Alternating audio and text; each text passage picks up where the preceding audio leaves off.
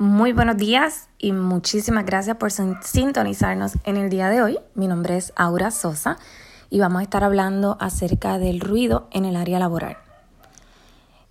Llevo actualmente trabajando alrededor de nueve años para una compañía de telecomunicaciones y la realidad es que he tenido todo tipo de experiencias. Comencé trabajando en un call center en Florida, en Estados Unidos, y allí me encontré con muchísimos obstáculos en cuanto al ruido. Nunca había trabajado en un call center, entré sin experiencia. Al principio me di cuenta que era una compañía bien alegre, una compañía con un ambiente bien movido y ruidoso, sumamente ruidoso. Trabajar en los teléfonos y tratar de ayudar a los clientes fue algo bien difícil. Eh, como motivación, estábamos divididos por grupos bajo un coach, bajo un supervisor. Y para motivarnos, este supervisor eh, nos ponía música, nos hacía comidas, hacíamos potlucks, todo el mundo traía algo de comer, compartíamos y todo el tiempo era constante ruido, con personas hablando, con, con música, con las personas que pasaban alrededor de nuestro equipo. Esta compañía no cree en las puertas, todo es abierto. Así que todos estábamos bajo un mismo espacio. En este era un edificio, en mi piso habían alrededor de, wow, alrededor de, de 150 personas más o menos. Y Nuestros grupos eran de 40. So está, yo estaba en mi grupo, pero al otro lado tenía otro grupo de 40, al otro lado otro más. Y todo el tiempo era mucho ruido, mucho, mucho. ¿Cómo podíamos trabajar con estos obstáculos? Yo personalmente, pues al principio fue muy difícil. Luego aprendí a concentrarme. Los ruidos mayormente eran motivacionales, así que no los tomé de mala manera sino que me puse en la cabeza, en la idea de que era un buen ambiente, de que era mejor y que esto era positivo. Era mi primer trabajo en Estados Unidos y, y me encantó. Fue una experiencia maravillosa. Ya después yo era de las que ponía música, pedía y todo. Pero sí tengo que decir que una de las cosas que más nos ayudó fue que entre todos nos unimos y hablamos con la directora del lugar y, logramos que nos compraran audífonos de los que te tapan los dos oídos. So, eso fue un avance muy positivo y nos ayudó. Luego de eso, en la misma compañía, hice un transfer y me moví para Guaynabo, Puerto Rico, a las oficinas centrales. Y allí era un ambiente completamente diferente.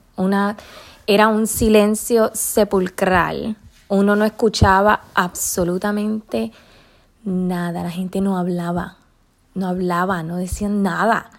Era, era algo que yo jamás había experimentado, pero eh, ya no estaba en un call center, ahora estaba en unas oficinas corporativas y, y llegó el punto que yo decía, Dios mío, parece hasta otra compañía, que esto no, yo no, no entiendo qué está pasando aquí. Tú escuchabas de los mínimos sonidos, era pues la persona de al lado escribiendo o haciendo anotes en la computadora, en el teclado, pero yo creo que ni hasta eso se escuchaba casi. Hasta que un día le digo a mi jefe, le digo, mira, yo, ¿sabes? Yo llevo trabajando en esta compañía muchísimos años y yo, yo no estoy acostumbrada a esto, esto no me acostumbro, no me puedo enfocar. Y me di cuenta que me hacía falta un poquito de ruido para poder concentrarme. Así que comencé a trabajar con números y le dije a mi jefe que si me podía conseguir un, televisor. Volvemos, esto es un área abierta, no hay puerta, no hay espacio, no hay paredes. Así que lo único que podía para yo ver las ilustraciones de mis números era un televisor, era lo que me podía ayudar.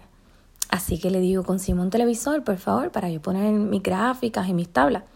Y me han traído un televisor como de 50 pulgadas. Y yo, ok, lo puse en una esquinita, tapando unas cosas que habían. Y un día disimuladamente le digo a mi jefe, mira, ¿tú, ¿tú crees que podamos poner un poquitito de música en el televisor, bajita? Y me dijo que sí. Así que yo bien contenta puse música y me pude empezar a concentrar. Pero claro, venían mis compañeros, mira, pues bájalo un poco. en lo que logramos encontrar un tono perfecto en el que no molestara a nadie y todo el mundo muy contento. Ya para las navidades poníamos música navideña y todo y fue para mi sorpresa eh, ese silencio realmente no me dejaba concentrarme y, y logramos poner un poquitito de ruido, pero fue positivo. A todo el mundo le gustó y ahora en todas las esquinas tú vas y hay personas con, con música bajita, pero, pero por supuesto es un ambiente diferente, no puedo pretender tener el mismo ruido que había en el call center. Ya para marzo 2020, que comienza todo lo de la pandemia, el 16 de marzo nos dicen que nos tenemos que ir para las casas. Sigo con la misma compañía, pero ahora tengo un ambiente completamente diferente. Pues ahora en mi hogar tengo mi oficina compartida, porque tengo tres niñas en escuela elemental. Así que tengo una oficina con cuatro escritorios, cuatro computadoras y todas al mismo tiempo trabajando cada cual en lo nuestro. Pero tengo una niña que está en sexto grado y otra en quinto, y a esas les compré audífonos para que ellas no tuvieran ruido y se pudieran concentrar, pero para yo tampoco tener a las maestras gritándome en el oído. Pero tengo una niña de segundo grado. Esta niña me necesita 24/7. Ella no es nada independiente, y yo estoy con mi escritorio pegadito al de ella. Gracias a Dios, mi, trabajo actualmente es todo número, así que yo no, no estoy en el teléfono como antes, no, no tengo casi reuniones, mi trabajo es bien independiente, lo que me da, lo que me ayuda a poder ayudar a mi hija mientras yo trabajo. Pero entonces el ruido ahora es la maestra de mi hija. Dios mío, esa mujer hasta canta en el medio de las clases. Es una experiencia completamente diferente. Pero aquí es mi hogar, es mi oficina, por lo que tengo que trabajar de la manera que mejor yo encuentre para poder aprovechar mi tiempo, ser eficiente en el trabajo y que mi niña pueda pasar el segundo grado.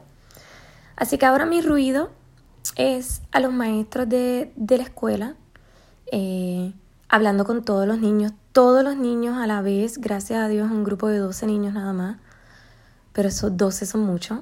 Todos los niños preguntando, Missy, Missy, Missy, no entiendo, que si Missy tengo que ir al baño, que si la clase de música todo el mundo saca la flauta.